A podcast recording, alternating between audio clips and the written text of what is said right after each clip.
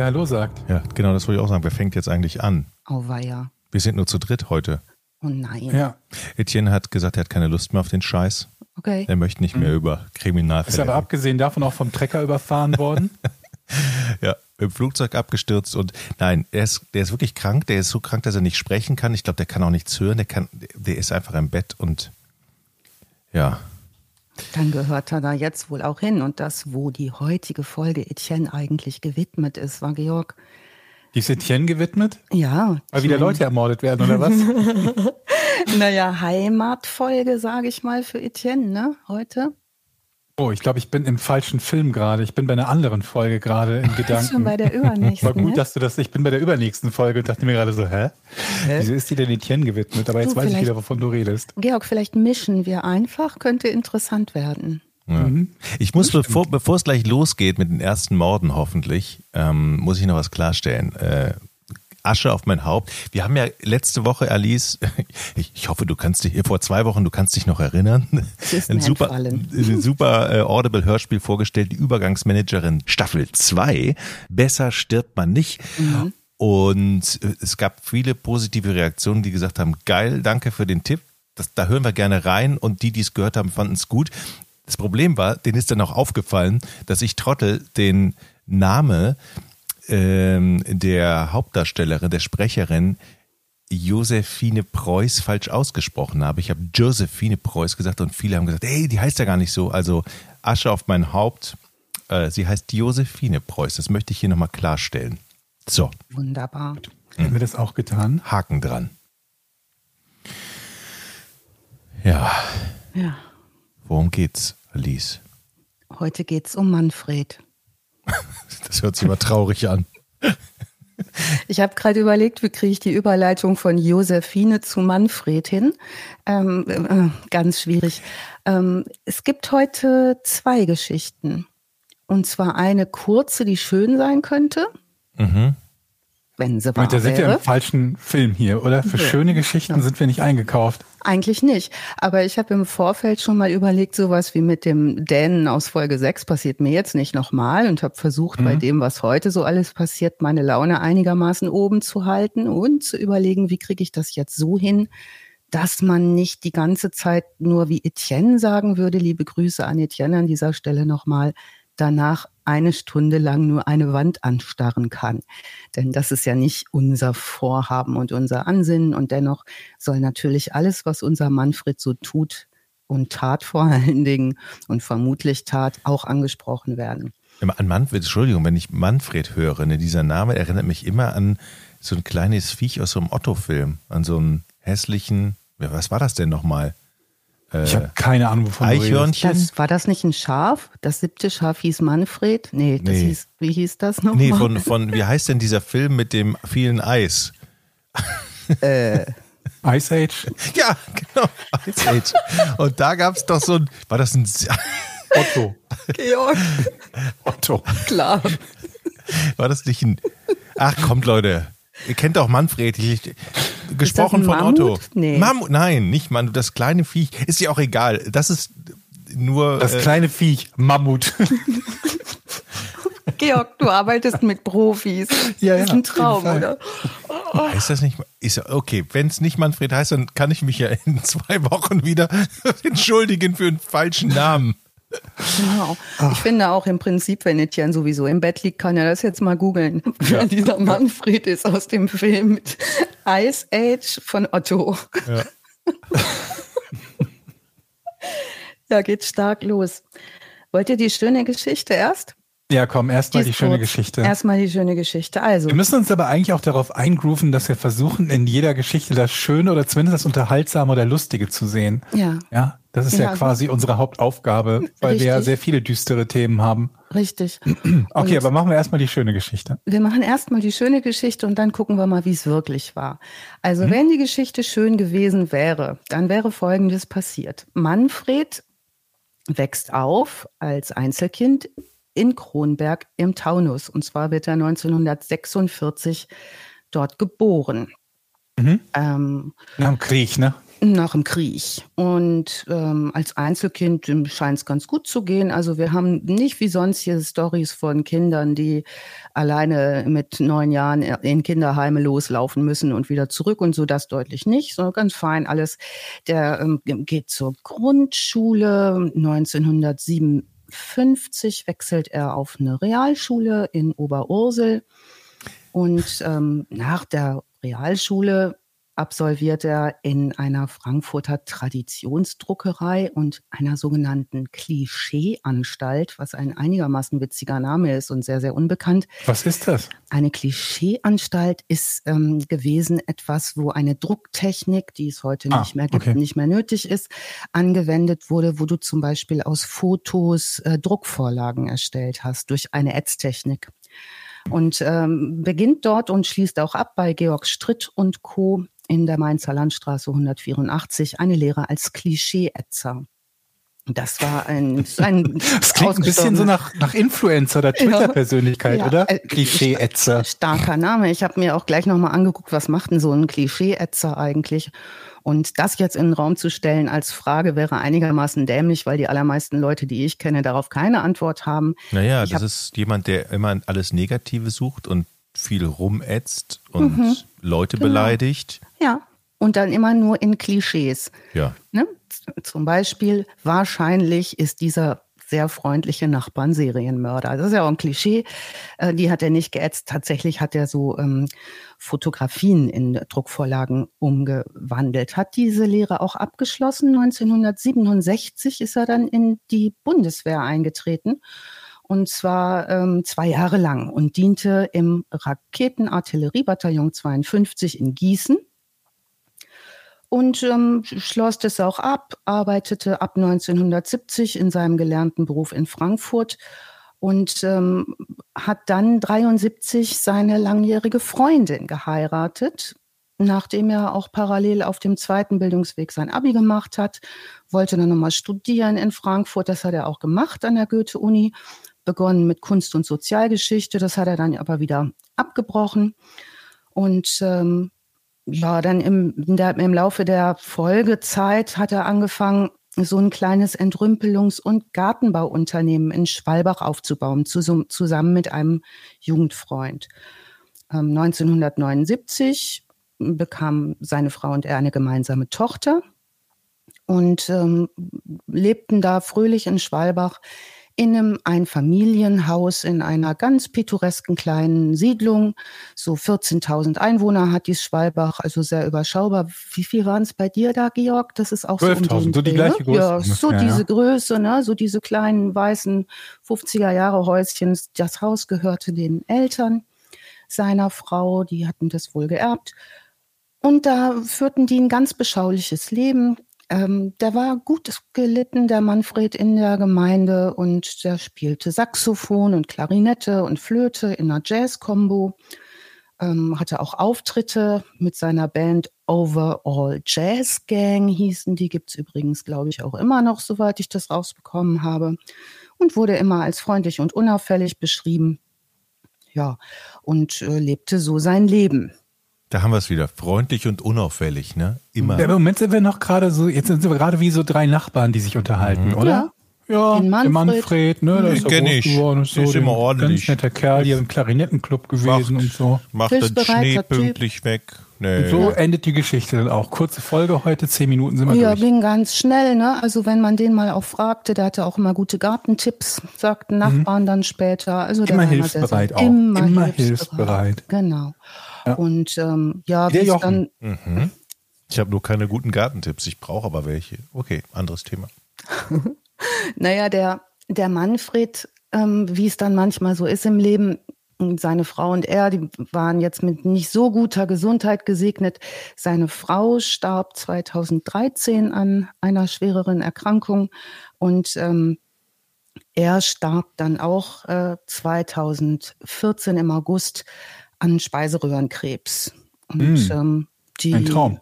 Mh, und jetzt könnte man sagen, gut, die Geschichte ist zu Ende, die Tochter erbt. Ne? Das oh.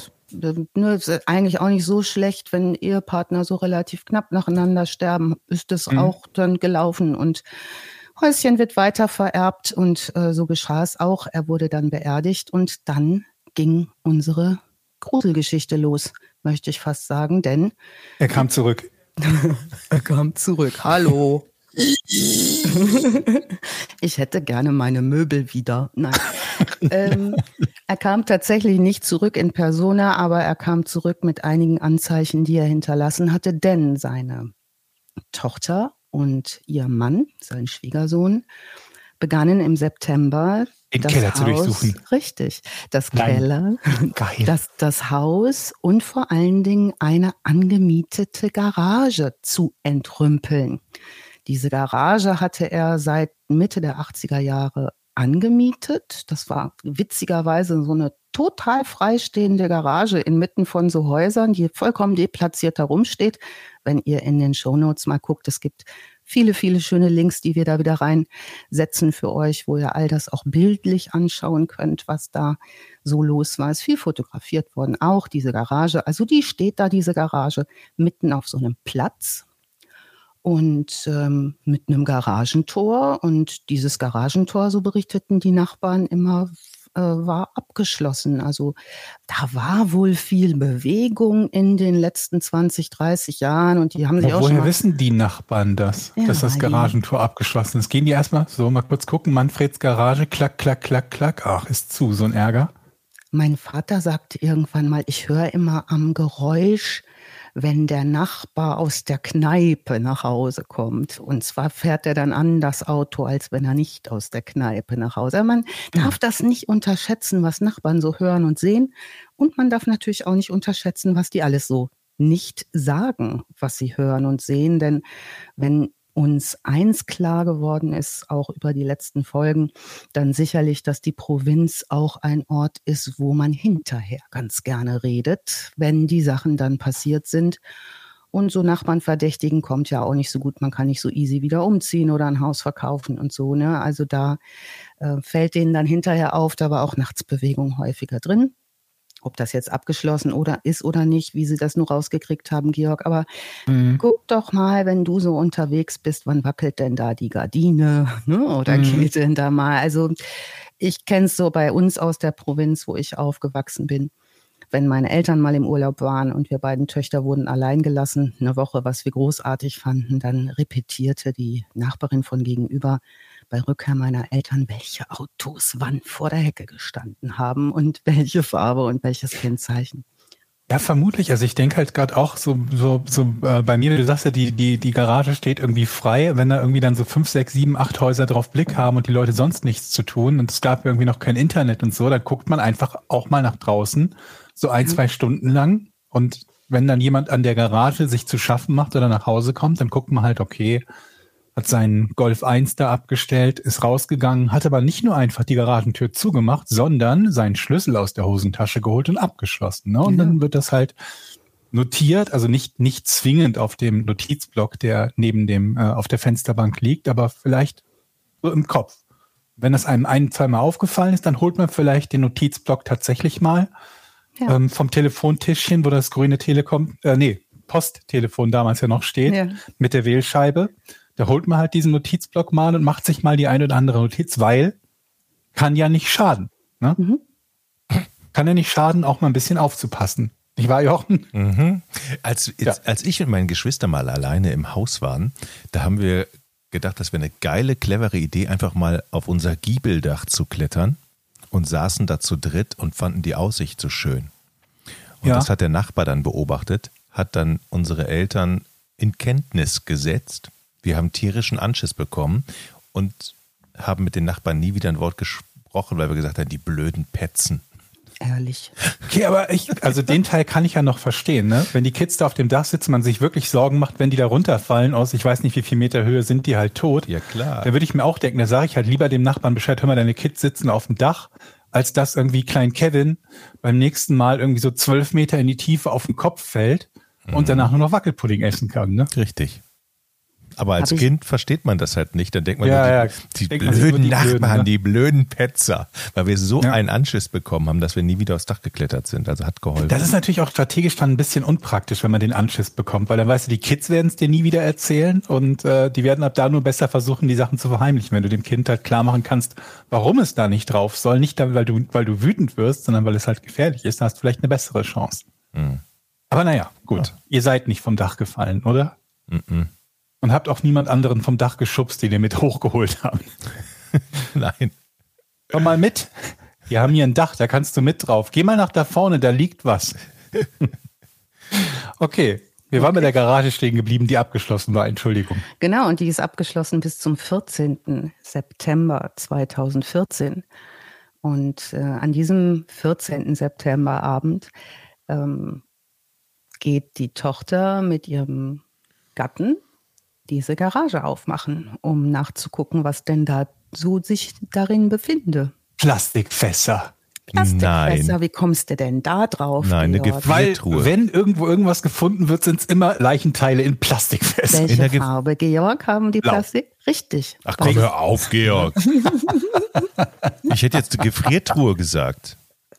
Ihr kennt diese blauen Plastikfässer, ne? Die stehen manchmal auch so neben den Mülltonnen hinter einer Gastrogeschichte oder so. Da wird oft Fett und sowas drin entsorgt und die haben so einen Metallring das mit so einem Deckel. Ja. Und die sind ganz, ganz dicht. Das heißt, die sind natürlich dafür dicht, dass die Inhaltsstoffe, die sich darin befinden, nicht hinausduften. Mhm. Mhm. Äh, Wie viel Blähen die sich dann nicht auf? Ich glaube, das ist ein Nicht-Blähmaterial aus der Weltraumforschung, Georg. Meinst du? Wie viele Fässer waren das? Und wie viel passt in ein Fass? Das waren zwei. Und als die da jetzt so reingehen in die Garage, in die Nordstraße 5, ähm, die Tochter und ihr Mann, sehen die die beiden Plastikfässer und einen Haufen anderes Gerümpel Mhm. Und machen diese beiden Plastikfässer auf und darin befinden sich in beiden Plastikfässern ein Haufen Leichenteile. Hm. Und zwar in beiden. Und das eine Plastikfass, das zu deiner Frage, Georg, blähen die sich nicht auf und explodieren? Nee, die können anscheinend eine ganze Menge ab, weil das eine ist auch ziemlich zerbeult. Das hat eine dicke, fette Beule auf der linken Seite. Das heißt, da muss mal irgendwas draufgefallen sein. Da sagen die Ermittler später. Na, was da drin ist, ist erstmal maximal spektakulärer, denn Plastikfass aufmachen und dir guckt entgegen ein Arm, ein Fuß, ein Torso und diverse andere Teile einer weiblichen Leiche führt in dem Moment natürlich dazu, dass die erstmal die Polizei anrufen. Das ist eine clevere Idee. Mhm. Also Arzt müsste man jetzt nicht mehr anrufen, Mhm. in dem Fall zuerst, dann tatsächlich. Kannst du machen. Ja, vielleicht. Aber ich würde mal sagen, der Zustand des Patienten ist stabil zu dem Zeitpunkt. Ja, und ähm, es ist wohl auch so, dass da nicht mehr ganz viel zu erkennen ist. Ne? Also auch dem Dümmsten wird klar beim Anschauen, das ist nicht gestern passiert, ne? sondern Die Frage ist ja auch, wie viele Personen sind da jetzt insgesamt drin, ne? Dann musst du ja erstmal so eine Inventur machen. Weil es kann ja auch durchaus sein, dass du, dass das nicht jetzt nur zwei sind, sondern du findest zum Beispiel drei Köpfe und folgerst daraus, aha, offenbar mindestens drei Personen. Seid ihr noch da? Ja. Eben hat sie ganz doll gehangen. Einmal bei euch auch. So Alice bei ihm hat kurz gehangen, aber gut. Gut, wir sind bei der Inventur der Fässer. Wir sind bei der Inventur der Fässer und hoffen, dass wir jetzt nicht wieder hängen. Im Moment liegt's und zwar jede Menge Leichenteile. Die Polizei wird gerufen, das Opfer ist schnell klar. Ähm, und zwar schreitet jetzt ein ähm, die Polizei äh, ne, sofort mit dem Hessischen Landeskriminalamt ähm, und der Kripo äh, Hofheim. Leitender Kriminalhauptkommissar in der Angelegenheit ist Frank Herrmann. Ähm, und der äh, kriegt relativ fix raus, mit wem sie es da zu tun haben. Ähm, in dem Fass befindet sich die Leiche der Simone oder auch Britta. Da unterscheiden sich die Quellen. Manchmal wird sie Britta genannt, manchmal Simone Diallo, die zuletzt gesehen wurde im Herbst 2003. Also zuletzt gesehen wurde elf Jahre vorher. Ich frage mich aber bei diesen Ah, die- Kriminalkommissaren, wenn ich da ganz kurz einhaken darf, was ist das für ein harter Job, wenn du weißt, du gehst jetzt zum Tatort und, und du siehst immer eine Leiche oder Leichenteile. Äh, ja. Das, also gerade diese Fahrt dahin, da macht man sich doch Gedanken. Wenn du weißt, okay, das sind Leichen, das weißt du ja, das sind Fässer mit Leichenteilen gefunden worden. Da kannst du ja nicht sagen, nee, die gucke ich mir nicht an und das stinkt. Ja. Also du musst da ja reingehen und gucken. Finde ich eklig. Ich, oder? Ja. Ja. ja, aber das ist, ja, das ist denkst du nicht, dass das, ja, klar, das musst du tun. Denkst du nicht, dass das besser ist, als wenn du es nicht weißt? Wenn du einfach nur irgendwo hingerufen wirst und denkst, ja gut, da haben die Nachbarn angerufen, weil sie seit zwei Wochen nichts von Oma gehört haben ja. und dann findest du Leichenteile? Okay, also meinst du, wenn du überrascht wärst? Ja, so kannst du ja. dich darauf vorbereiten, aber im Prinzip immer, du musst ja immer den Kontakt zu Leichen haben dann. Also du kannst den Fall ja nicht lösen, ohne dass du die Leiche gesehen hast. Und das stelle ich mir immer wirklich heftig vor in so einem Beruf. Ich möchte also eigentlich nur einen Assistenten haben, der die Leichenteile anguckt und ich mache dann den anderen Kram, die Ermittlungsarbeiten am Schreibtisch. Ist die hm. Frage, ob Praktikanten das dürfen. Ne? Okay. Unbezahlte Praktikanten, genau.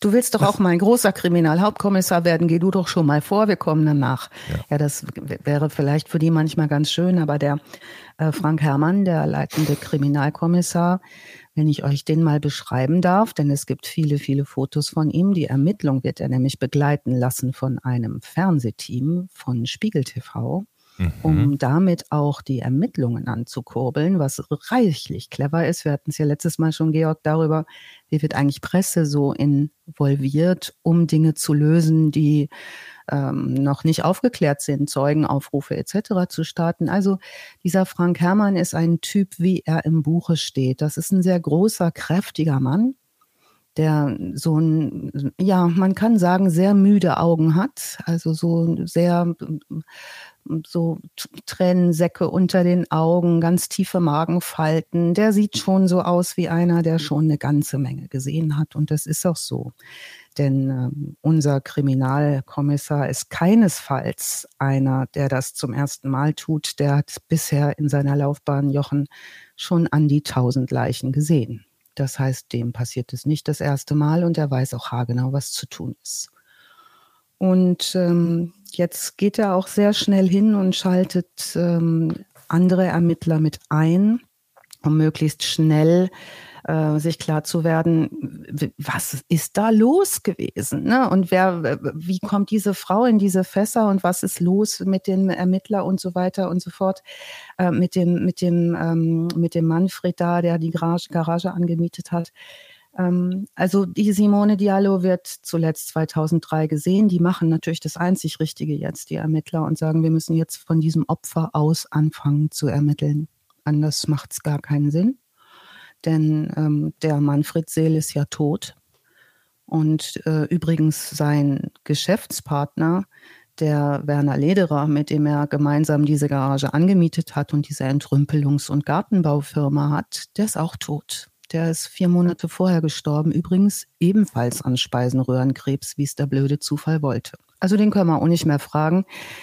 Jetzt gehen die los, die Ermittler, und gucken, was war das für eine Frau. Die Simone Diallo war in Frankfurt äh, äh, Prostituierte zum Zeitpunkt ihres Verschwindens 43 Jahre alt, schwer drogenabhängig und äh, verkauft ihren Körper im Frankfurter Bahnhofsviertel. Und ähm, zwar auf dem Straßenstrich. Also die bewegt sich in Kreisen, wie sie eigentlich tiefer nicht mehr sinken können, in einem Elends-Prostitutionsmilieu, muss man sagen, äh, im ja, in der, man könnte jetzt sagen, in der schlechtesten Riege der Prostituierten, äh, die alles machen, um ihren Heroinkick zu kriegen oder was immer sie auch konsumiert hat. Sie ist nicht wohl gelitten in der Szene, weil sie schon so abgewrackt ist, muss man sagen. Es wird dann im Nachgang noch interviewt, äh, die Nada Susic, der gehört die Gallus-Warte, das ist ein Kiosk im Gallus-Viertel, wo sich die Simone Diallo häufig aufgehalten hat.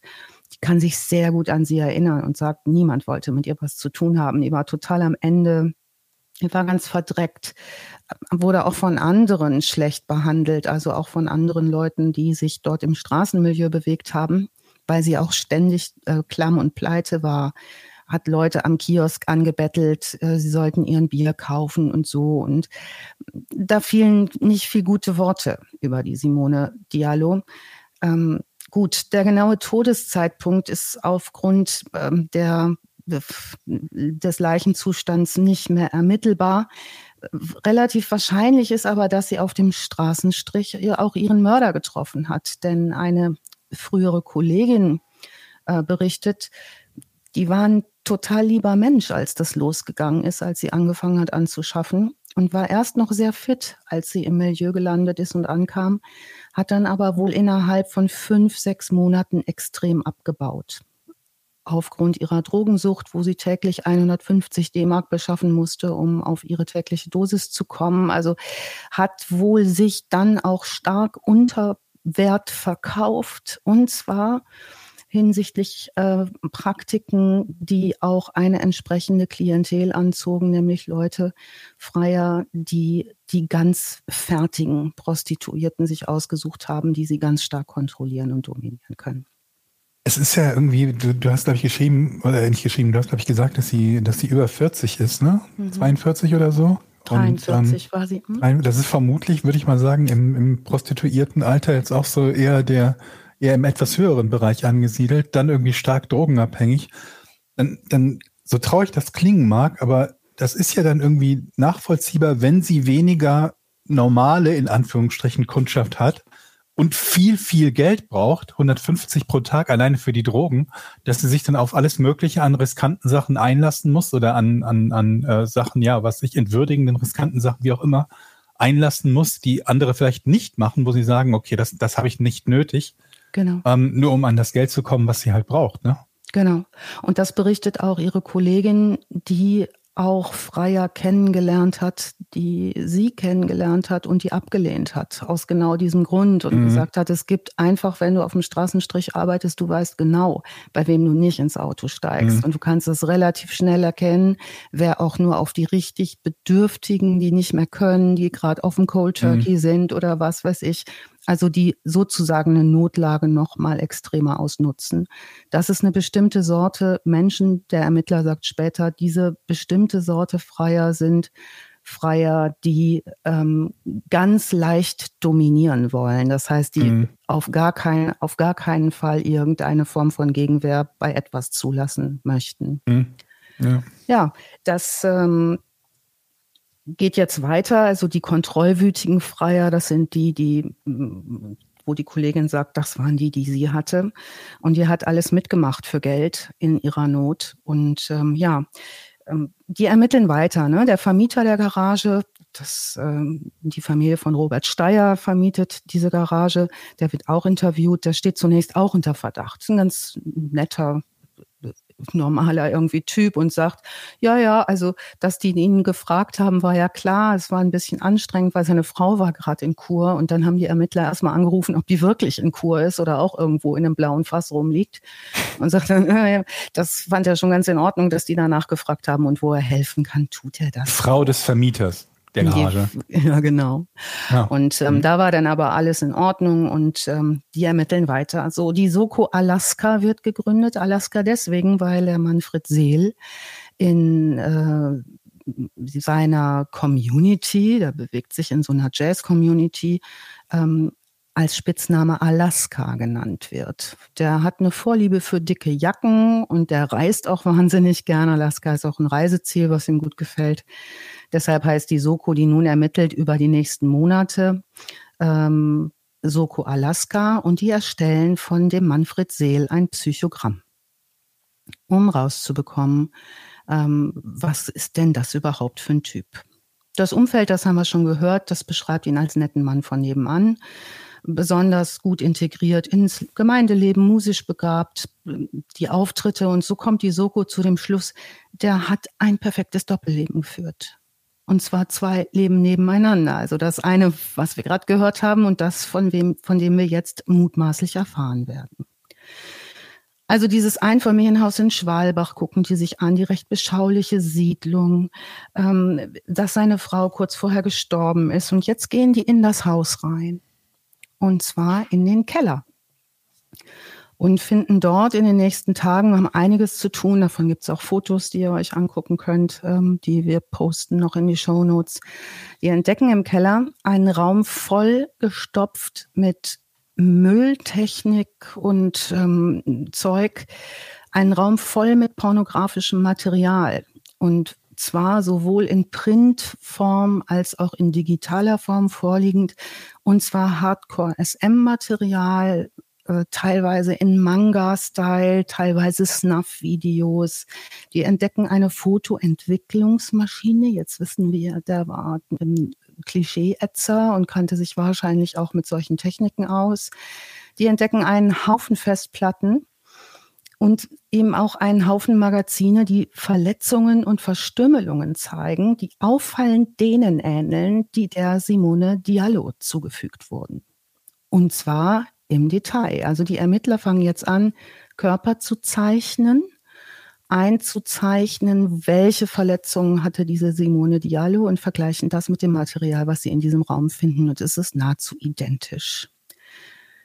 Ähm, die Ermittler sagen und vor allen Dingen unser Ermittler Hermann, der schon viel gesehen hat, aber für den ist das jetzt auch eher neu. Ihm ist relativ schnell klar, das ist einer, der macht das nicht zum ersten Mal. Das ist nicht die erste Leiche und das wird vermutlich auch nicht die letzte sein. Denn dieses relativ spezielle Verletzungsmuster sind sowohl Schnitte als auch später dann funktionale Zerteilungsschnitte, um die Leiche zu zerteilen das, da sagen Sie, jetzt müssen wir das zeitlich angucken. Und jetzt kommt meine Lieblingsermittlungsstrategie, nämlich die Zeitleiste.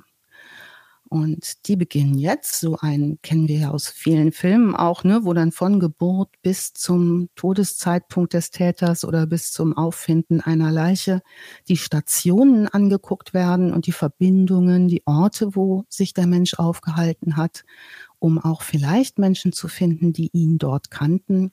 Damit fangen die jetzt an. Der Zeitstrahl Seel, der wird auch gezeigt in dieser Spiegel-TV-Dokumentation, beginnt 1946 mit seiner Geburt, der Kindheit in Kronberg im Taunus und der Schule und so weiter. Bis dahin alles gut. Jetzt wird's spannend ab seiner Wehrdienstzeit, von der wir gerade gehört haben, 67 bis 69. Ab da werden jetzt Zeugen und Auffälligkeiten gesucht und befragt. Lass uns mal ganz kurz, ähm, also er ist 46 geboren, stirbt 2013, 14, irgendwas in den Dreh. Und ähm, die Leiche, die jetzt gefunden wird in seiner Garage, ist vermissten Fall von 2003 oder sowas um den Dreh rum, ne? Ja.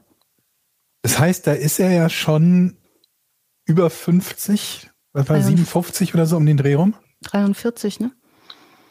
Kommt das hin? 41? Moment. Von 46 bis zum, zur Jahrtausendwende sind es 54 Jahre. Oder? Zumindest ist er in einem Alter, wo ein Serientäter schon getötet haben Genau, müsste. also er ist ja irgendwie, ne, also geht da, geht da ja schon auf die 60 zu. Das heißt, man wird sich jetzt denken, hm, wenn das jemand ist, den er auf dem Gewissen hat, dann hat er vermutlich schon 20, 30 Jahre mit ähnlichen Taten, wenn er Serienmörder ist. Wissen wir auch noch nicht, aber nehmen wir mal an, ne? Exakt. Parallel könnt ihr euch vorstellen, was da los ist in diesem Schwalbach, diese Ermittlungen, ne, ist ja alles voller Polizei und Nachbarschaft hat jetzt mal richtig was zu gucken, was da äh, alles gefunden und gesucht wird. All, Entsetzen ist groß. Ähm, die ermitteln wirklich auf Hochtouren und lassen das, wie gesagt, begleiten von Kamerateams. Es gibt eine Pressekonferenz, wo nochmal Details gezeigt werden. Äh, Fotos der Leichenteile werden nicht gezeigt, weil die viel zu grausam sind. Ich erspare auch hier beschre uns Beschreibungen ja. dessen. Da gibt es eine Menge, wer das nachlesen möchte, äh, kann man das gerne tun. Ähm, die fangen mit diesem Zeitstrahl jetzt an, die äh, aktivieren alle möglichen Leute, zum Beispiel auch den Reservistenverband ne, der Bundeswehr, um zu fragen, gibt es irgendjemanden, der Aussagen machen kann, was dieser Manfred Seel gemacht hat und wo und fangen nun an, ungeklärte Mordfälle zu suchen, die auf dieses Mordprofil passen. Die mhm. Frankfurter Szene in der Zeit um die 70er Jahre war eine der härtesten Prostitutionsszenen. Wir hatten es neulich in, in der Hamburg-Folge auch schon. Ne? Die 70er, 80er waren eine wilde Zeit, in Frankfurt am Main besonders. Jetzt wäre Eddie gefragt ne, für diese Phase. Ähm, ihr habt sicherlich gehört von äh, den Unruhen im Frankfurter Westend, die Hausbesetzerszene im Westend. Also die Polizei hatte einiges zu tun in der Zeit. Und da war auch eine Menge äh, Bewegung in der Stadt. In der Zeit hat er ja geheiratet, 1967 mit der Frau zusammengekommen, 73 geheiratet, 79 Tochter geboren. Und die gucken sich jetzt an, gibt es vielleicht äh, Frauenmorde, die waren jetzt nicht so unüblich im Prostituiertenmilieu. Ne? Also so ein Ermittler wundert es nicht, wenn es ungeklärte Mordfälle gibt, weil dieses Drogenmilieu am, rund um den Frankfurter Hauptbahnhof derart verelendet ist, dass mhm. auch dort, Georg, du hast es auch schon öfter gesagt in anderen Podcasts, Frauen einfach nicht vermisst werden, wenn die fehlen. Ne? Da ja, vor allen Dingen, die, wenn du sagst, sie war auch noch unbeliebt bei ihren Kolleginnen, ne? Also so nach dem Motto, niemand mochte die, sprich, er hat vermutlich auch keine besonderen sozialen Kontakte oder Freundschaften in dem Bereich gehabt und dann interessiert sich halt wirklich niemand für, also für diese eine äh, Frau. Aber wenn du sagst, die die, ähm, das ist ein Profil, also ein Opferprofil, dann hat das ja möglicherweise, war das zutreffend auch noch für andere, ne? Ja, und unser Hauptkommissar Hermann sagt, er glaubt von Anfang an nicht, dass es nur um einen Mord geht, zumal die Diallo auf derart grausame Weise zu Tode gekommen ist, dass er von einem Serientäter ausgeht. Ähm, und äh, er sagt, er hat solche Fälle nicht oft. Die Öffentlichkeit soll ihm helfen und äh, lässt es, wie gesagt, begleiten. Und nun fangen sie an zu gucken, was gab es denn da noch für äh, Morde in der Zeit. Also ähm, Hermann und sein Team arbeiten die Akten zum Fall Diallo durch. Die ist schon auffällig gewesen, vor allen Dingen wegen Verstöße, kleine Diebstahlsdelikte, Drogenbeschaffungsdelikte. Die Diallo ist auffällig auch gewesen, natürlich, weil sie übers Betäubungsmittelgesetz straffällig geworden ist. Und ähm, er guckt jetzt, hm, gab es vielleicht in der Zeit so rund um die 90er Jahre Prostituierten Morde, die auf dieses Profil passen. Und die äh, Kollegin von der Diallo, die bis 2007 im Frankfurter Bahnhofsviertel anschaffen äh, gegangen ist, die sagt aus, ähm, dass der Manfred Seel die Simone Diallo regelmäßig gesehen hat. Guckt der zuerst nach den 90ern? Weil, also, wir haben ja irgendwie so ein bisschen in den 50ern zur Schule gegangen und so und dann geht es irgendwie weiter mit Druckerei und so weiter und so fort. 67 Wehrdienst. Ich hätte jetzt gedacht, man fängt irgendwie an im Bereich 65 bis, keine Ahnung, 80er oder so ja. mal zu gucken. Oder sind die, sind die, die Infos von da zu wenige? Das machen die tatsächlich im zweiten Schritt, weil die zunächst gucken, gibt es Mordmerkmale oder Auffälligkeiten an Leichen, die den äh, Auffälligkeiten an der Simone Diallo sehr ähneln mhm. und ähm, gucken sich vor allen Dingen im Prostituiertenmilieu um. Wir werden es auch mit zwei Mordfällen aus den 70er Jahren zu tun haben, die ihm zugeordnet werden, mutmaßlich, was nicht belegbar mhm. ist. Das sind aber beides keine Prostituierten. Mhm. Deshalb ne, fallen die erstmal noch nicht ins Gewicht, sondern die gucken tatsächlich erstmal nach den 90er Jahren. Und da ähm, geht, ähm, sieht man dann den äh, Stellvertreter vom Hermann, den Ralf Lorey, die gehen äh, so gucken, wo gab es denn alte Fundorte. Und zwar äh, betrachten die den Fundort ähm, von Juni 91 an dem, an einem Waldstück, wo Pilzsammler im Juni die Leiche von Gisela Singh entdeckt haben, die 36 Jahre alt war eine obdachlose Straßenprostituierte, die war HIV-positiv, äh, drogenkrank, ähm, hatte eine Tochter, die nicht bei ihr lebte, klar. Also sowas wie äh, eine gescheiterte Existenz aus gutem Hause. Mhm. Sie haben relativ viele Informationen über die, weil sie Stammgast äh, war im Café Fix. Das ist eine äh, Frankfurter Hilfseinrichtung gewesen für Junkies, äh, an die die sich wenden können. Und als zu dem Zeitpunkt, als Gisela Singh verschwindet, ist die Drogen- und Prostitutionsszene in Frankfurt am Main so groß wie nie. Da sind im Stadtpark ähm, in Frankfurt lungern tausende Junkies rum. Es gab äh, 91 in der Stadt 147 Drogentote, fünfmal so viel wie heute. Und ähm, die Polizei hatte ordentlich zu tun, äh, dass diese Drogengeschichten da auch im Griff zu haben. Die Gisela Singh wird berichtet, wurde regelmäßig von Rettungssanitätern aufgelesen, in die Uniklinik gebracht. Die war öfter bewusstlos, ging 16 Jahre lang anschaffen. Man weiß, dass sie das ohne Kondome tat, mit jedem Freier. Hauptsache es gab Geld und sei auch bei den schrägsten Typen eingestiegen. Also sagt sich der Ermittler Gisela Singh ist ein perfektes Opfer, das genau auch in diese äh, Merkmalsreihe reinpasst. Ähm, und zwei Jahre nach dem Mord an Gisela Singh im Dezember 93 entdeckt ein Straßenreiniger in der Nähe einer Überführung über der A661 bei Frankfurt äh, einen blauen Plastiksack im Gras und darin ist der Torso von Dominique Monrose, 31. Das ist eine äh, Frau von der Karibikinsel Martinique, die obdachlos ist, drogenabhängig und auch sie Außenseiterin der Prostitutionsszene, die auch ihren Körper unter dem üblichen Preis verkauft. Zwei Monate später finden sie zu dem Torso der äh, Monrose auch noch die Arme und ein linkes Bein. Das heißt, der Täter hat offenbar auch hier wieder zerteilt. Die Merkmale, Todesmerkmale an den Körpern sind ganz klar Gewalt gegen den Hals. Und auch hier haben wir wieder die ganz typischen Merkmale, die schon äh, beim ersten mutmaßlich ersten Opfer beziehungsweise dem ersten in den blauen Fässern gefundenen Opfer äh, beschrieben wurde. Das heißt, er hat ein Bein behalten?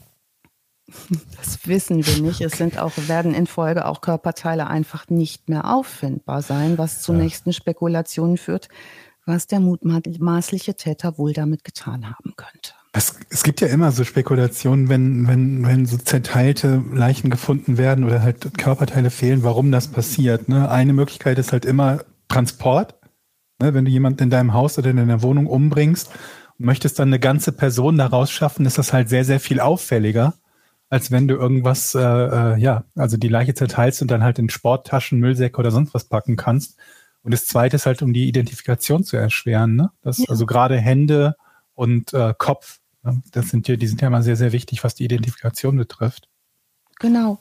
Und ähm, offenbar gibt es hier bei unserem Täter auch noch eine andere Motivation. Da werden wir später nochmal drauf kommen, nämlich das Behalten wollen von Körperteilen, ja. was über den Tod hinaus eine Form von Dominanz ist und Kontrolle. Also zu sagen, ich behalte was von dem bei mir. Oder ne? der stellt sich was Neues zusammen. Ne? ne? Ja, oder? Da gibt's auch einige Fälle von. Gott. Aber dieses Souvenirbehalten kennt man ja häufiger in der Variante, dass, dass äh, die, die Täter halt ähm, Schmuck, äh, ähm, Ausweise oder sowas in der Art halt behalten. Ne? Das ist ja auch ja. sehr, sehr häufig der Fall, dass es äh, beim Überführen von Tätern hilft. Ne? Es hilft natürlich noch mehr, wenn du eine Hand von jemand anderem behältst, aber wenn du halt einen Ausweis von einer Person hast, die, die vermisst gemeldet oder ermordet wurde, dann musst du dich schon fragen lassen, woher hast du das, ne? Ja, und in diesem Fall stellen die fest, ähm, also wenn jetzt Körperteile behalten werden, ähm, da müssen wir mal gucken, das war so Profiler, die werden ja gar nicht so gerne so genannt, diese Sonderermittler-Profiler, weil es zu sehr in diese amerikanische ähm, Serienrichtung ihnen geht. Aber da werden jetzt Leute eingeschaltet, die sich genau angucken, was ist denn da überhaupt los mit dem Menschen, mit dem mutmaßlichen Täter, der das da tut. Mhm. Und ähm, dieses Körperteile behalten, das deutet für die auch teilweise in so eine kannibalistische Richtung. Also, ne, die nehmen erstmal alles ähm, ins Visier. Das Landeskriminalamt Hessen, unser lieber äh, Herr Hermann, ähm, holt zur operativen Fallanalyse äh, Leute dazu aus München, nämlich den Alexander Horn. Das ist ein erfahrener Fallanalytiker, der übrigens in München auch die erste Dienststelle für derartige Analysen aufgebaut hat und der auch äh, bei der Mordserie des NSU früh auf einen rechtsradikalen Hintergrund hingewiesen hat. Also die haben einen richtigen Profi mit im Boot. Horn ist ein großer, schlanker Typ, also wirklich so ein richtiger Anzugtyp, ist ein extrem präziser Mann, der geht mit ähm, Hermann äh, zu, äh, an so einer Kleingartenanlage vorbei. In diesem Spiegel TV Special kann man das sehen wo sie die weiteren Leichenteile der Dominic Monroes gefunden haben. Und der sagt, äh, Georg, und da geht's jetzt auch darum, ne, warum zerlegt man Leute? Mhm. Also, was ist die Motivation? Habe ich da Wunden zugefügt, um Wunden zuzufügen oder funktional zerteilt, um mir den Transport leichter zu machen, etc. pp. Der mhm. sagt also, der Mörder von Monroes, der ist beim Zerlegen des Körpers handlungssicher gewesen. Also der wusste mhm. genau, was er tut und hat sich auch ausgiebig mit diesem Körper beschäftigt. Das folgert er woraus? Das folgert er daraus, dass er ähm, Schnittsetzungen und Zerstückelungen ansetzte, die einem bestimmten Ablauf folgten, die zum Beispiel sehr gut passen zu dem, was in diesen Filmen zu finden ist oder okay. in diesen Magazinen. Äh, vieles können Sie auch noch gar nicht von seinen, seinem Rechner und seinen Festplatten analysieren, weil der im Darknet unterwegs war und total verschlüsselt. Das dauert auch alles ewig. Bis Ein Rentner im Darknet? Mhm, der wusste richtig gut Bescheid, ja. Das äh, übrigens, die Frankfurter Mordkommission arbeitet da nicht das erste Mal mit Horn zusammen.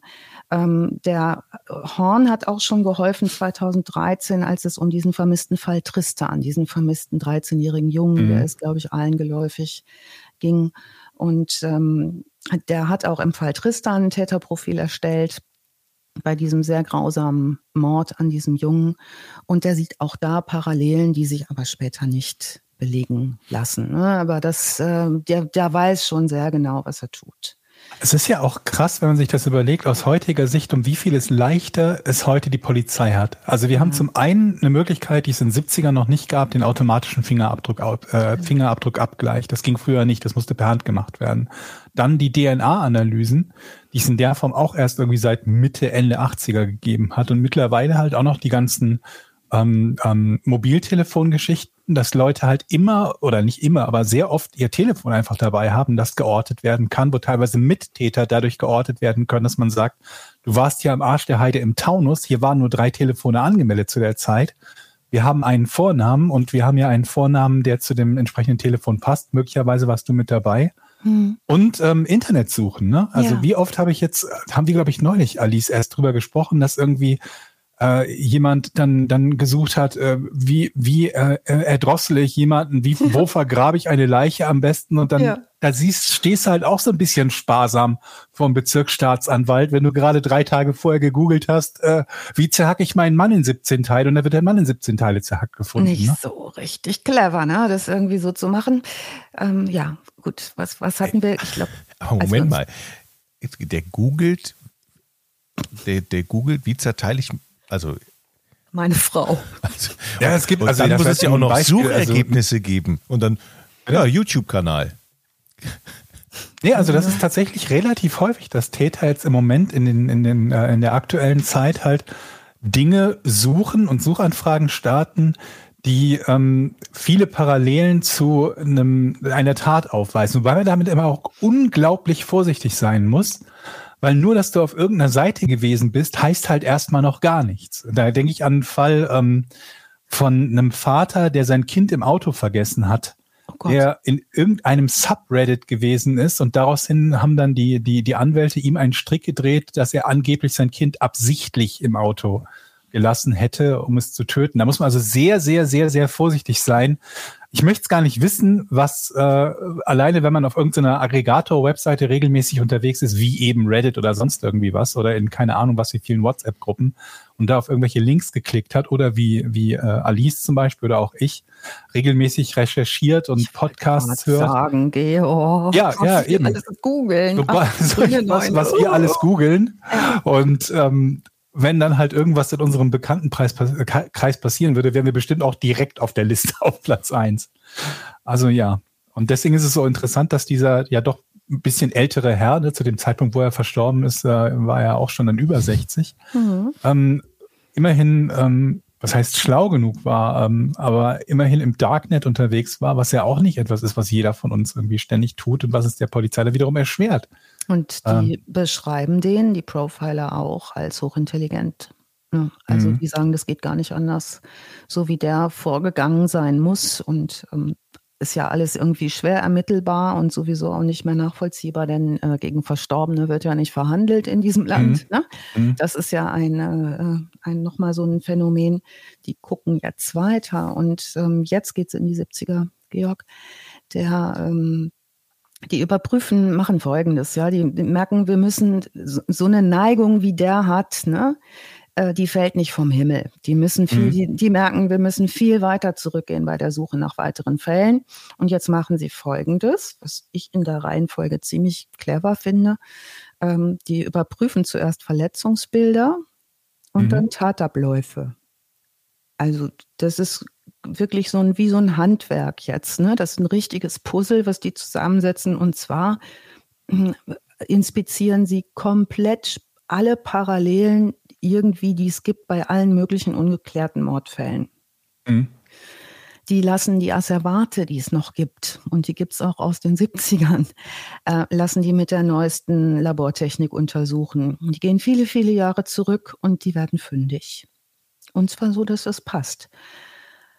Und zwar im Februar 71 entdecken Spaziergänger in einer Gartenhütte am nördlichen Frankfurter Stadtrand die Leiche von Gudrun Ebel die nicht in das Prostitutionsbild passt. Die ist 19 Jahre alt und der Täter hat die junge Frau erdrosselt. Vieles getan mit ihrem Körper, was ich uns jetzt erspare. Und schon 71 notiert der Rechtsmediziner, der Täter muss anatomische Kenntnisse haben. Sonst hm. kann ich so nicht mit einer, einem Körper umgehen. Der muss sich auskennen. Ähm, der Kommissar Hermann, der besucht nun die Schwester der Gudrun Ebel. Auch das wird äh, dokumentiert, um ihr den neuesten Ermittlungsstand dieses sehr alten Mordfalles zu sagen und zu sagen, es gibt da einen mutmaßlichen Täter. Ähm, die Schwester berichtet, sie hat nicht vergessen, wie dolle wütend ihre Mutter war, als Gudrun vier Tage nicht nach Hause gekommen ist. Die 19-jährige Gudrun, die als Putzhilfe in einem Krankenhaus gearbeitet hat. Ähm, übrigens äh, wohnte die Gudrun mit ihren äh, sieben Geschwistern in einem besetzten Haus im Frankfurter Westend mit ihrer Familie. Die Familie hat sehr, sehr eng zusammengehalten. Und Gudrun sagte, ihre Schwester, die war überhaupt keine, die zu irgendwem ins Auto gestiegen wäre. Damals konnte man schon äh, davon ausgehen, dass sie irgendwie überwältigt worden war. Jetzt konnte man rausbekommen, anhand der alten Asservate, äh, dass sie einen extrem hohen Alkoholpegel im Blut hatte, also betrunken gemacht worden sein muss, in dieses Gartenhaus verschleppt. Moment, Moment, Moment. Sie muss ja nicht betrunken gemacht worden sein. Sie kann auch einfach nur gesoffen haben. Hat sie wohl nicht, sagt die Schwester. Also das okay. war straight edge, ne? Also die haben sich da schon irgendwie sehr positiv über die Gudrun geäußert, die immer ein sehr zuverlässiger, sehr caring Mensch war und ähm, wie es ja manchmal so ist, ne, ich stelle es mir manchmal so vor, wenn man so in so Hippie-Familien aufwächst, die kriegen oft sehr konservative Kinder, die dann sagen, Hippie, ich will nicht mehr, geht so, ne? Papa, kannst du mal einfach jeden Morgen um acht zur Arbeit gehen und um fünf Uhr wiederkommen? können wir mal ein Haus mieten, statt es zu besetzen und so. dreht sich ja manchmal auch ein bisschen um mich, ich spinne rum, ich weiß es überhaupt nicht. Gudrun Ebels Bruder, der lebt in Frankfurt, ähm, der sagt, die, die Kollegen von dem Hermann hätten schon sehr, sehr vorsichtig versucht, ihm diese Hiobsbotschaft mitzuteilen, dass seine Schwester wahrscheinlich Opfer eines sadistischen Serienmörders geworden ist. Er sagte, das geht halt nur nicht einfühlsam. Ne? Wie sagt man sowas? Und auch der Kommissar Hermann sagt irgendwie, er hat so oft schlechte Nachrichten überbracht, es gibt keinen guten Weg. Ne? Man muss das sagen und hm. dann damit umgehen. Ja, ähm, ab jetzt hockt der gute Hermann mit seinem Team jeden Tag im Kommissariat 11 und geht immer wieder alle möglichen äh, Morde durch. Der sagt, der Fall Gudrun Ebel ist auch keine Einstiegstat. Ne? Auch da schon nicht. Dafür ist die Tat viel zu heftig. Die mhm. Handlungsweise des Täters auch hier wieder sehr koordiniert, sehr kontrolliert. Er sagt, er glaubt, der, der Mörder muss das geübt haben. Und er tippt drauf, ist natürlich alles nicht belegbar, aber das tut auch der Münchner Kollege, der sagt, vielleicht hat er das vorher geübt. An Tieren, es gab wohl eine Reihe von Pferdeüberfällen äh, auf Pferde in der Zeit oder äh, Leichenschändungen. Sie vermuten jedenfalls, dass da eine ganze Menge vorher schon los gewesen sein muss. Das ist alles lange verjährt. Die, die Akten dazu sind vernichtet. Da werden sie nicht mehr fündig. Ähm, aber dann finden sie einen Fall, der auch passt, und zwar den Fall der Hatice Erö Kiroglu. Äh, deren Leiche wird im April 71, zwei Monate nach dem Tod von Gudrun Ebel, im Frankfurter Gutleutviertel gefunden. Äh, die Hatice ist 23 äh, Jahre alt, ist Gastarbeiterin äh, aus der Türkei, lebt erst seit wenigen Monaten in Deutschland, hat zwei Kinder, die in der Türkei darauf warten, dass die Mutter sie nachholt. Die leben bei ihrem Vater. Ähm, Hatice liegt in Deutschland Kopftuch ab, kleidet sich modern, nennt sich Maria, arbeitet in einem Seniorenheim, wie übrigens auch die Gudrun Ebel. Die kannten sich zwar nicht, aber die haben in dem gleichen, äh, in der gleichen Pflegeeinrichtung gearbeitet. Hm. Und auch dieser Täter ist ähm, teils amputiert, verstümmelt und hat die Verletzung, weist die Verletzungen auf, die auch die ähm, Leiche aus dem blauen Fass in der Garage aufweist. Jetzt sucht die Arbeitsgruppe Alaska nach Helfern oder Mitwissern. Wir tragen die Details zusammen und fragen sich, wer war denn das? Ne? Und ähm, stellen fest, dass es möglich sein kann und das auch mit Hilfe des Profilers, der denen weiterhilft aus, aus München, dass es ja dann offenbar zwischen den 70er und den 90er Jahren eine Ruhephase gegeben haben muss. Und das ist wohl nicht so unüblich bei Serienmördern, wenn die sozial sehr gut stabilisiert sind. Das heißt, der hatte in der Zeit ein Studium, der hat eine Tochter bekommen, der hat sich auf Familie konzentriert, der war stark äh, unterwegs, plus er begann erst in den 90ern beobachtet sich auf dem Frankfurter Straßenstrich zu bewegen und zwar mit den Vorlieben, von denen wir bereits gehört haben, nämlich eher in die sadistische Ecke. Es war kein beliebter Freier. Ähm, und in der Phase bis dahin war nicht viel los. Die Ehe, so wird später gesagt, der Hermann ist der Einzige, der das Tagebuch der Mutter gelesen hat, also der Ehefrau des Manfred Seel. Ähm, die Ehe schien nicht besonders glücklich und der Manfred Seel wohl auch eher umtriebig viel unterwegs. Man ließ sich aber so gegenseitig in Ruhe und die verreisten auch viel. Die hatten beide relativ eine Neigung zum Alkohol, Manfred und seine Frau. Ähm, und ähm, ja, der hatte sich da dieses Kellerzimmer eingerichtet und sich dort beschäftigt. Frau und Kind kannten offenbar keine Details. Die Ehefrau schrieb jedoch in ihr Tagebuch, im Keller brennt wieder Licht. Also es ist schon etwas gewesen, das sie registriert hat, aber wie es manchmal so ist mit Ehen, die funktionieren sollen, manchmal funktionieren die auch ganz gut, weil man sich in Ruhe lässt. Manchmal guckt man auch einfach mal nicht in den Keller, ne? Besser mhm. ist das. Ja. Haben die irgendwie, ähm, woher hatten die das Geld? Weil wenn du sagst, die verreisen und ähm, Alkoholiker oder, oder viel Alkohol plus ja, der Prostitution. hatte ja seine Entrümpelungsfirma und seinen Gärtnereibetrieb, war selbstständig, okay. das lief ganz gut, ne? Und er war mhm. mit seinem Kumpel Werner da unterwegs, der ja, ähm, stimmt. Zudem wird später auch noch was rauskommen. Es gab noch mehrere Hilfsarbeiter, die Aussagen gemacht haben, die sich gewundert haben, was und wie in dieser Firma verfahren wurde. Das auch alles jenseits des Wissens dieser Ehefrau. Manfred Seel trank. Äh, 94 machte der einen Entzug, 96 war er auch mal zu, ähm, wegen einer Suchtproblematik in der Klinik. Der ist aber auch viel verreist, also mit seiner Frau auch öfter nach Griechenland, nach Spanien, in die USA. Vietnam, Südafrika, Thailand, er war in Swasiland. So und also richtig ähm, weit auch, ne? Nicht ja. mal irgendwie ja, zum Gardasee oder so. Genau. Zwischendurch haben sich die Ermittler, weil die so, die fanden jetzt keine, die haben natürlich gesucht nach Fotos von Leichen, ne? Die haben sich überlegt, na klar, wenn das ein Serientäter ist, der fotografiert die Leichen, der will das ne, dokumentieren, aufbewahren. Fanden die zunächst nicht. Und ähm, ja, die, die, dann fragen die den Harry Meyer, der den Manfred Seel gut gekannt hat. Der hat in den 70er Jahren ähm, mit ihm auch eine Firma für Wohnungsauflösung gegründet und ähm, erzählt, was er von dem Seel weiß.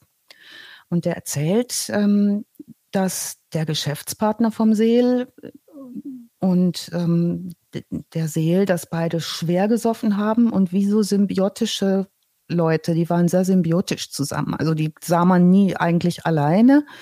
Und ähm, Seels, äh, dieser Seels Jugendfreund hatte eine Wohnung und diese Wohnung bewohnte dieser Jugendfreund alleine. Man hielt sich dort aber viel auf und dort gab es ein geheimes Zimmer, zu dem dieser Harry Meyer keinen Zutritt hatte, wo aber immer wieder auch Prostituierte von der Straße offenbar auftauchten über Tag. Häufig tat der äh, Manfred Seel das übrigens an Wochenendtagen. Ne? Also das, der arbeitete schon ganz normal unter der Woche und wird dann auch zu Hause gewesen sein.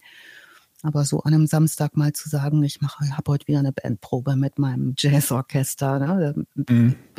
ist schon machbar.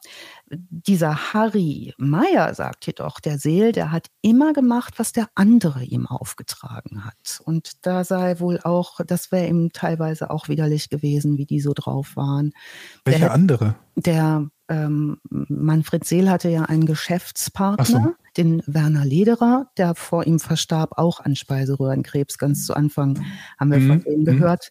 Ähm, ja, den kann halt auch keiner mehr fragen. Ja, die äh, Ermittler glauben auch, dass und die Profiler, dass der Täter äh, seine grausamen Fantasien im Laufe der Jahre gesteigert hat, ähm, bis hin zu dem Behalten von Leichenteilen, ähm, zumal der Wiederholungszwang bei sadistischen Tätern enorm sei. Da gibt es auch noch mal ein Stück von Lydia Benecke dazu, ähm, die sich aus forensischer Sicht noch mal diese, dieses Täterverhalten anguckt äh, im Nachgang. Ja, und ähm, wie gesagt, im Frankfurter Milieu, ne, wenn da eine nicht mehr kam, dann blieb die eben weg. Das, das juckte jetzt auch nicht so. Das hat keinen so wirklich interessiert.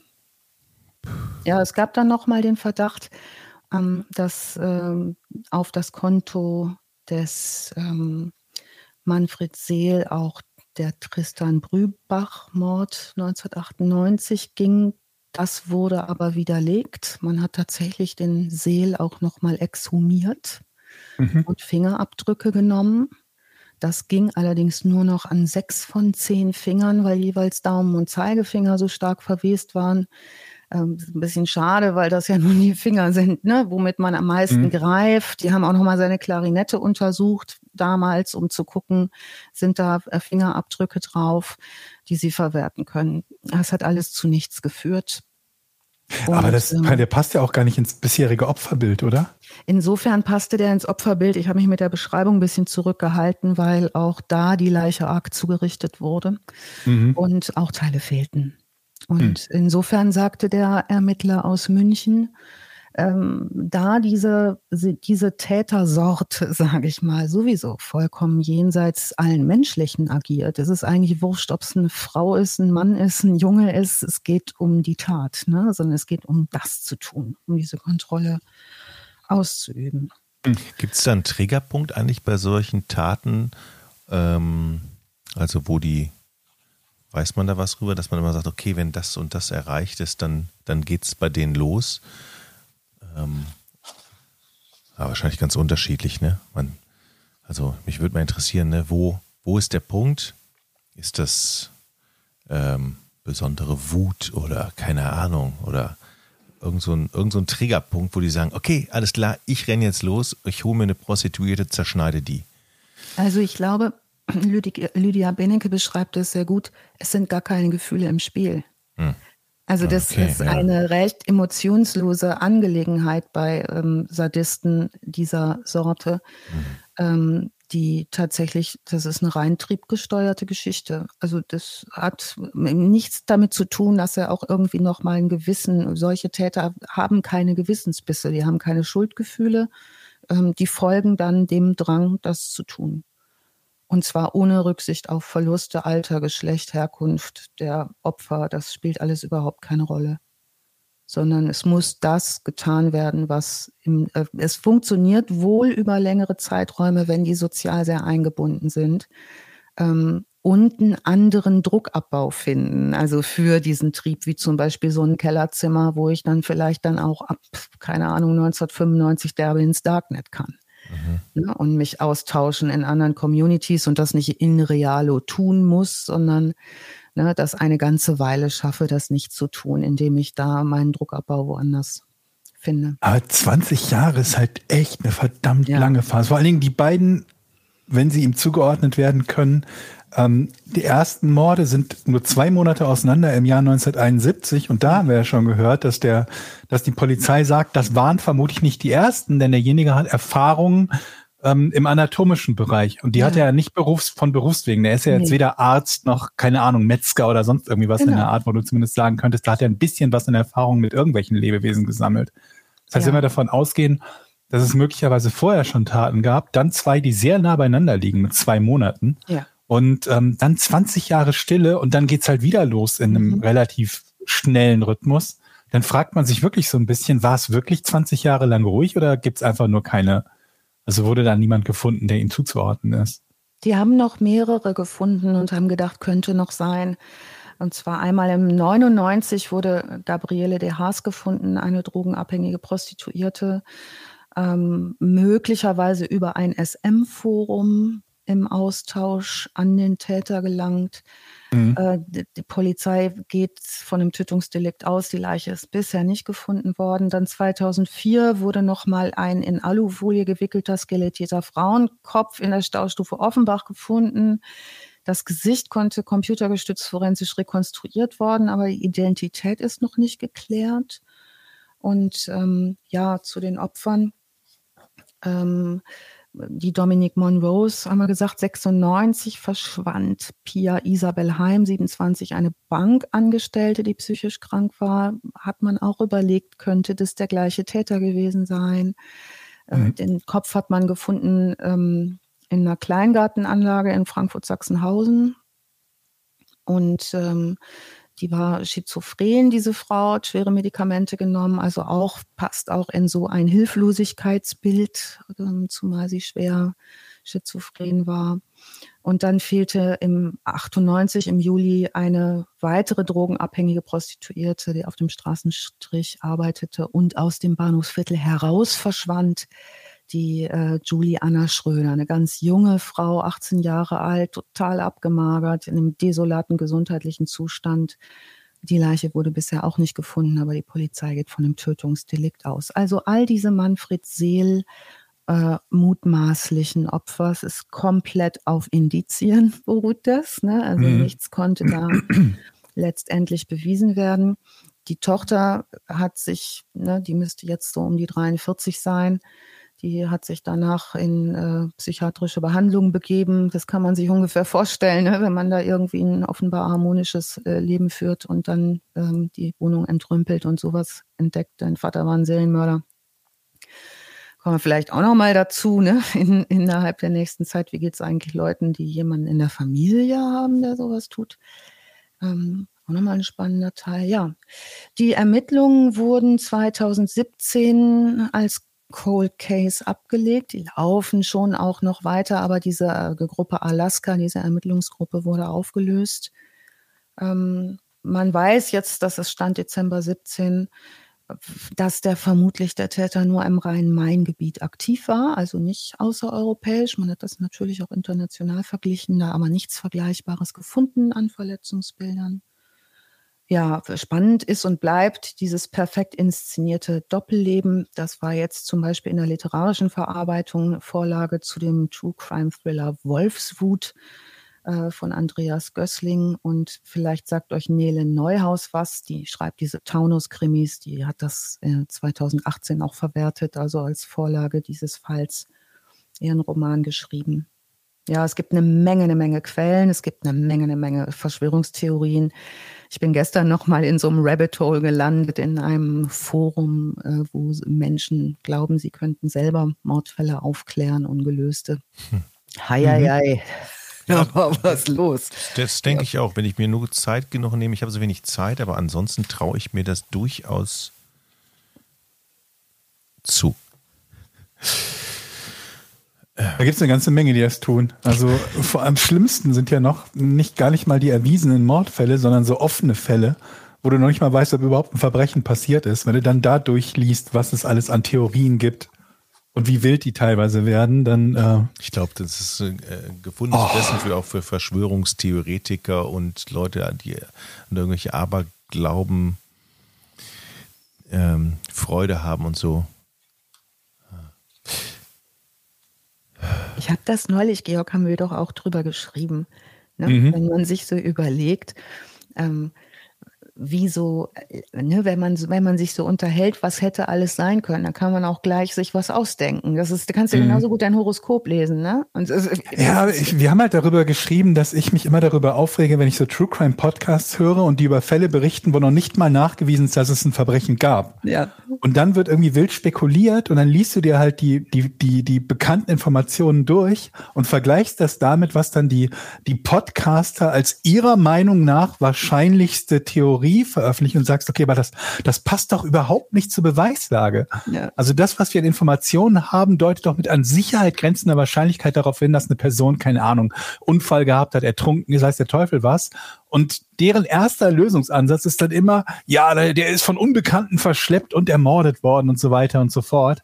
Und ähm, wir, das, mich macht das insofern immer irre, weil ich ähm, das haben wir schon häufiger gehabt, dass deswegen halt diese ganzen ungeklärten Fälle mit so, Fälle mit so viel Skepsis betrachte, dass ich mich frage, welche davon, wenn überhaupt welche, wir jemals behandeln wollen, weil ich weiß, dass es mich auf die Palme treiben würde, wenn ähm, wir damit auch dieses, dieses Verschwörungsklientel anziehen, die in allem irgendwelche ähm, absurden Dinge sehen, weil die Menschen halt auch dazu neigen, einfache Erklärungen nicht zu akzeptieren, selbst wenn die einfachen Erklärungen die richtigen sind. Das ist das, ja immer ein ganz, ganz, ganz gewaltiges Das wollen wir Problem. deutlich verhindern, Georg, dass du auf irgendeiner ja. Palme landest. Das wäre total blöd. Und weißt du was, aber total ja. lustig noch. Ich wollte euch noch eine lustige Information geben, weil ich habe mich okay. noch, noch lustiger. Mich noch viel lustiger als die bisherigen. Man glaubt es kaum, aber ähm, wir haben doch heute gelernt, dass es Klischee-Ätzer gibt. Ja.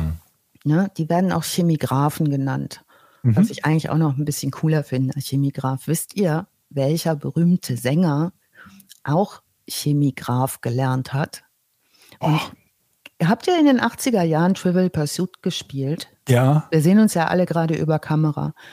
Und es gab immer so ein paar Standardantworten für das 80er Jahre Trivial Pursuit. Man kam zum Beispiel mit der Antwort Ronald Reagan sehr weit, weil in nahezu jedem Bereich irgendwie Ronald Reagan eine Rolle spielte. Beim Sport mit Elmar Baumann. Ja.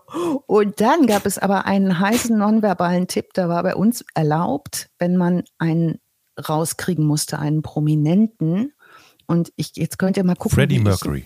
Fast, aber ich mach mal, ich mach mal, ihr denkt jetzt 80er Jahre, ne? So ja. rum. Und ich mache jetzt mal eine Geste. Sie packt Peter sich, Maffei? Sie, ja. sie, sie, packt sich mit dem Meine Zeigefinger Geste. an die Backe. Peter Maffei war Das Witzige ist, dass ich als allererstes an Peter Maffei gedacht habe, ohne dass du die Geste gemacht hast. Ich weiß auch nicht warum. Wie cool. Ja, Peter Maffei war das auch. Und dann wollte ich mich eigentlich noch um den Fall kümmern. Und jetzt stellt euch vor, der Peter Maffei war viermal verheiratet. Da war auch eine Menge Lust. Ich mache ja überhaupt keinen Scheidungspodcast.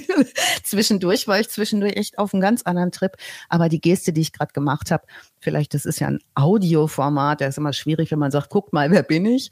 Ähm, das ist Zeigefinger hier, ne, da wo Peter Maffei das Muttermal hat. Das war immer die verräterische Geste für, du musst Peter Maffei sagen, ach so, ach so, kriegst. Ja, Peter Maffei ist Mutter, der war auch Chemigraf. Also halten wir fest, Peter Maffei ist Mitverdächtiger. Vielleicht, aber zumindest ist er über sieben Brücken gegangen, ganz doll, ne? Mhm, aber auch nicht als erster. Nee. Nee, nee. War das nicht auch, wie war das dann? War das Karat? Ja, das war äh, Karat und wo kam nochmal Peter Maffay her? Rumänien, ne? Glaube ich. Oh ja, irgendwie sowas, glaube ich, ja. Hm, Siebenbürgen. Mhm. Ja, herzlich willkommen zum Peter Maffay Podcast. es endet heute ein bisschen anders als die anderen Folgen. Ihr hört ich mein Schweigen. Gedacht, ich, ich, ich steige klein und niedlich aus, oder? Mir ist eben noch was eingefallen, wo wir gerade gesagt haben, so ähm, selber Fälle lösen. Ist, ja? ist euch das, also ich bin so ein, so ein, so ein Zuschauer, wenn ich so Kriminalserien oder ähm, Detektivserien sehe, ich reg mich immer furchtbar auf, wenn es dann bei der Zeugenbefragung geht. Da denke ich immer, das kannst du besser. Ähm, die gehen für meine Verhältnisse immer viel zu früh, verlassen die den Raum, ja, stellen nicht die richtigen Fragen, lassen sich viel zu sehr einschüchtern von, ich hole jetzt meinen Anwalt, da würde ich sagen, dann mach Redest doch. du von Fiction oder redest du von Doku? Nee, von, Fic von Fiction. Ja. Ach so, okay. Mhm. So, und da denke ich immer so, grundsätzlich sind alle Zeugenbefragen scheiße. Das mache ich, das würde ich viel besser machen. Ich hätte eigentlich sofort das, was ich, ich brauche zehn Minuten, dann habe ich meine Informationen, die ich brauche. Und die lassen ja. sich Vielleicht um hilft das auch, dass du bei den fiktionalen Geschichten halt immer weißt, wer der Täter ist ja. und wie es abgelaufen ist. Ja, okay, das gilt für dich nur. Georg, ach was, ich glaube nicht. Die fragen das Falsche. Jetzt, der war's doch mit der Axt. Haben wir doch gerade gesehen, wie er um die Ecke gegangen ist. Mann. Ja, aber trotzdem, selbst wenn ich das mal ausklammer in meinem Hirn, ja, stellen ja. die immer noch die falschen Fragen. Da reg ich mich jedes Mal, ich sitze immer davor, man fragt doch das! Das weiß, das, das muss er doch, das, dann verrät er sich doch. Aber, Aber nein, echt? es kommt nicht. Vielleicht ist es auch geschuldet, das äh, Drehbuch einfach, sonst wäre die Geschichte schon zu Ende. Das kann natürlich auch ja, sein. Das ist, finde ich halt sowieso auch in, in, in, in so, so Krimis immer, du guckst auf den, mittlerweile ja immer auf den, auf den Zeitbalken in dem Player und weißt genau, 45 Minuten sind um, was auch immer jetzt passiert, das ist noch nicht die Lösung. Ja. Und es ist derjenige, der falsch verdächtigt wird. Und was mir auch ziemlich auf den Sack geht, es ist immer eine Diskrepanz zwischen dem ermittelnden Kriminalhauptkommissarin und dem Chef. Der Chef sieht immer grundsätzlich alles anders bombardiert. Und falsch, falsch auch. Bom, genau, bombardiert immer die Ermittlungen. Das kann so nicht sein. Sie haben ja gar, es ist grundsätzlich ist immer, da haben sie gar keine Beweise. Genau. Haben, und, und die, die Beweislast reicht doch überhaupt nicht aus. Da komme ich oh, nie mit dem Staatsanwalt durch. Genau. Kriege ich beim Staatsanwalt nicht durch. So. Voll, und dann ziehen Was eigentlich auch sehr vernünftig Snickers ist. Ne? aus dem ja, Automaten genau. und sagen, das ist so eine Scheißarbeit hier. Wir wissen, äh, ja. so, immer, immer das, immer ja. diese Diskrepanz mhm. zwischen dem Chef und den ermittelnden Beamten. Das also furchtbar. Was, äh, wie gesagt, was eigentlich ganz vernünftig, was, was mir immer wieder auffällt, ist, wenn, wenn, wenn, wenn ähm, Leute Kriminalfälle diskutieren, ist, dass sie halt glauben, wenn sie jemanden gefunden haben, der mit hoher Wahrscheinlichkeit der Täter ist, dass das alleine ausreicht irgendwem. Und dabei immer vergessen, du musst das halt auch stichhaltig beweisen können, dass derjenige das gemacht hat, was er gemacht hat. Und wenn du dann überlegst, was sind denn die Fakten, die die Polizei zur Verfügung hat, ähm, dann sieht's halt oft ganz, ganz, ganz, ganz, ganz anders aus. Ne? Gerade, also in, gibt ja so viele Serien, äh, wo es halt um Fälle aus den USA geht. wenn du dann halt nur sagen kannst, ja, wir wissen im Moment nur, dass er irgendwann mal vor Ort war, dann reicht das halt noch nicht aus. Und dann hast du wieder den Chef, den Jochen gerade bemängelt hat, der sagt, mhm. damit komme ich beim, beim äh, DA nicht durch, das reicht nicht, der eigentlich genau das Vernünftige sagt, ne? Ja. Das ist echt extrem häufig. Es gibt alle möglichen, wir müssen jetzt nicht über jeden Kriminalfall sprechen, der in den letzten Tagen und Wochen irgendwie wieder mal durch die Presse gegangen sind, aber da gibt es extrem häufig Fälle, wo Leute aufgebracht diskutieren, was für ein Justizskandal X oder Y sei und dann guckt man sich mal an, was sind denn überhaupt die Fakten? Was ist denn bekannt? Was ist denn nachgewiesen worden? Was ist nicht verjährt? Aber welche Aussagen existieren? Und stellt fest, nicht es ist nicht viel. Es ist kein Wunder, dass eine Person freigekommen ist, weil du ihr einfach nichts nachweisen kannst. Ne? Ach, komme doch heutzutage nicht mit Fakten. Also das braucht im Moment gar kein Mensch mehr. Ja. Das ist ja. einfach, das ist einfach auch out. Und was ich ja. total cool finde zum Thema Fakten, da habe ich irgendwie auch sehr gelacht, als ich geguckt habe, warum eigentlich gegen Verstorbene nicht verhandelt wird. Ja. Was ja irgendwie Sinn macht, ne? Aber diese Juristensprache, die macht es manchmal sehr deutlich und sehr faktisch ähm, und das würde ich gerne noch nachliefern, ähm, der Tod ist in der Juristensprache ein Verfahrenshindernis. Ähm, okay. Und noch dazu ist es ein unbehebbares, jedenfalls nach heutigem Stand der Wissenschaft, Verfahrenshindernis. Stimme ich zu. Ne? Und das Gericht muss bei einem Verfahrenshindernis den Prozess nach 206a Strafprozessordnung einstellen. Nach dem Tod eines Angeklagten wäre also auch dann eine Verhandlung unzulässig, wenn ein großes Interesse an der Aufklärung besteht, was ja in dem Fall Manfred Seel durchaus der Fall war. Ne? Für viele, mhm. viele Angehörige und viele, viele ungeklärte Mordfälle. Aber tatsächlich ähm, ja, bleibt strafrechtlich das alles offen, was da passiert ist. Und ähm, da lehnen wir uns jetzt auch mal gar nicht verschwörungstheoretisch aus dem Fenster, sondern hoffen, dass die, äh, das LKA Hessen weiter dran bleibt, mit neueren Erkenntnissen irgendwann mal arbeiten kann, den Fall weiter im Blick behält. Und in die Shownotes setze ich auch noch mal den Link zum LKA Hessen. Die haben da eine ganz gute Website am Start, finde ich. Kann man es gut mal ähm, umgucken. Gibt es noch ganz viele Bilder von. Aber die ermitteln doch dann gar nicht mehr in die Richtung, oder? Nee, also zumindest nicht mehr mit der Sonderermittlungsgruppe. Aber da wird schon immer, da wird schon immer wieder hochgeholt der Fall. Was natürlich immer wieder mal passieren kann, ist, dass irgendwas zufällig aufgeklärt wird nach einer gewissen Zeit. In dem Fall ist der Fall natürlich blöd, weil wir den Täter, also weil wir einen mutmaßlichen Täter haben ja. und äh, gegen den nicht mehr ermittelt werden kann. Der umgekehrte Fall ist ja auch sehr, sehr häufig, dass du halt einfach definitive Opfer findest, aber keine Ahnung hast, wer der Täter ist. Ja, und der Mittäter, der mutmaßliche, das haben die nämlich auch gesagt, der hat das nicht, wahrscheinlich nicht alleine gemacht. Der ist hm. auch tot. Ne? Also das, der hm. ist ja vor ihm gestorben. Wobei die die Alibis schon auch noch überprüft haben. Also die waren schon sehr, sehr fleißig, diese, äh, diese Ermittlergruppe. Und ähm, der äh, mutmaßliche Mittäter hatte tatsächlich Alibis zu der, den jeweiligen Mordzeitpunkten. Der Manfred Seel kein einziges. Hm. Der war immer in der Nähe. Also eine Sache, die halt auch noch ähm, in, in, den letzten Monaten und Jahren immer mehr aufkam, ist halt ähm, dass freiwillige DNA-Proben die Menschen abgegeben haben, um auf, der, auf die Suche sich zu machen nach Familien äh, und so weiter und so fort. Ja. Da gibt's ja so diverse große DNA-Datenbanken, Unternehmen, muss man schon sagen, dass die halt geholfen haben, sowohl Opfer identifizieren zu können, als auch Täter zu finden. Ne? Das ja. ist auch sowas, wo man nach und nach immer noch die eine oder andere Sache aufklären konnte. Und vermutlich in Zukunft immer mehr kann, weil die, ähm, die Beweissicherung ja heutzutage auch eine andere ist, eben im Wissen, dass es sowas wie DNA gibt, als sie das früher war. Ja. Alice. Ihr Lieben. Das war aber ein lustiger Fall heute.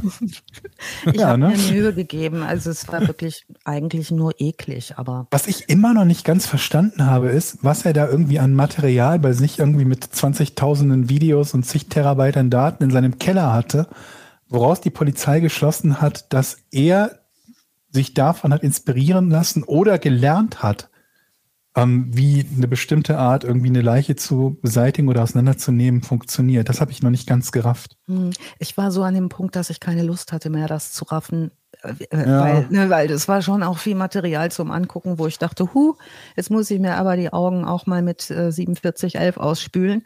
Das äh, ist äh, schon auch, ja, nicht besonders angenehm, sich anzugucken. Also was die da, die, ne, auch das LKA hat später ganz viel von dem, was die da gefunden haben, überhaupt nicht öffentlich sichtbar gemacht, einfach weil es so widerliches Zeug war. Ne? Mhm. Ja, sehr schöner Fall. Schöne Geschichte. Der Herr, schönes Leben gehabt, der Manni, ja. Familie. Es ist übrigens ein Faultier, ne, um das nochmal aufzuklären. Manfred aus Ice Age ist ein Faultier. Oh. Mhm. Das ist doch eine schöne Klammer jetzt, oder? Das ist eine total schöne Klammer, Jochen. Und apropos Faultier, also ich glaube, ich muss gleich auch mal faul sein. Wie es bei euch? Ja. Ja. Ja. Immer. Also das musste mir, die Anweisung musst du mir nicht geben. Das ist mein Default-Zustand. Ich würde nie wagen, Georg, dir eine Anweisung zu geben. Das ist gut. Auch das, gut. Das würde ich mich einfach nicht trauen. Sonst landest, ähm. du, in, landest du in der blauen Tonne. Aber wisst ihr, was ich heute schon gedacht habe? Ich habe, ähm, ich, vielleicht kann ich das ja sagen, ich grab ja viel im Garten. Ne? Da habe ich auch schon gedacht, mhm. ich mache mich bestimmt verdächtig, weil ich bin echt gut einsehbar, wenn ich hier ständig Bäume einpflanze und so ein Löcher grabe. Mhm. Und ähm, ich glaube, das mache ich heute auch wieder. Letztes Mal habe ich nämlich Munition gefunden, alte. Was? Was für eine mhm. Munition denn? Pistole, Gewehr? Ja, wir glauben Granate? Maschinengewehr, Georg und ich. Muss man das Wir melden? als Munitionsexperten. Muss man das melden oder sammelst du die jetzt in einer schönen Box, damit alles irgendwann in die Luft fliegt? Ich habe schon einen halben Löffel. Ich habe ein paar Bombensplitter. Ich habe schon ganz viel gefunden. Das ist Berlin, ne? Da ist das immer ist was Berlin. los. Ich warte Aber auf wenn, was, wenn du jetzt wirklich äh, hier welche von, von Manfreds Opfern bei dir irgendwie im Garten findest und dann gräbst du die aus und findest dann welche Knochen und dann ruft er erstmal die Polizei und die sagen, ja, gucken wir mal ihre Search History an. Ja, genau. Und dann denkst du dir ja, hm, mhm. was Also nun? ich habe ähm, hier im Haus eine Biologin zu wohnen und als ich neulich einen Knochen fand beim Graben, mhm. rannte ich aufgeregt einen alten, verwitterten Knochen und sagte, guck mal, ich glaube, ich habe eine Rippe gefunden. Da sagt sie, das ist ein Schweinekotelett. Naja, manchmal Aber hat auf auch der nur anderen Seite ein Kotelett gegessen, ne? Wer vergräbt denn Schweinekoteletts im Garten? Also- Das ist doch eine Vertuschungsaktion, Ja, oder? Daneben liegt bestimmt was anderes. Ich werde da direkt daneben noch was einpflanzen. Das ist überhaupt die Idee, Ge- Georg. Das mache ich Ja. heute. Ich grabe einfach weiter. So, Leute, denkt dran, beim nächsten Mal müssen wir so tun, als hätte es in dieser Folge ganz, ganz viele Insider gegeben und wir hätten ganz viel über Etienne erzählt, dass er total irritiert ist und sich dann die Folge beim letzten Mal, vom letzten Mal, also diese Folge hier, Minute für Minute anhört und sich fragt, was haben die da über mich geredet? Oh, das ist eine gute Idee. Die Sehr Wahrheit gut. ist nichts. Das aber machen wir. Psst. Gut, dass keiner zuhört. Tschüss zusammen. Macht's Tschüss. gut. Tschüss.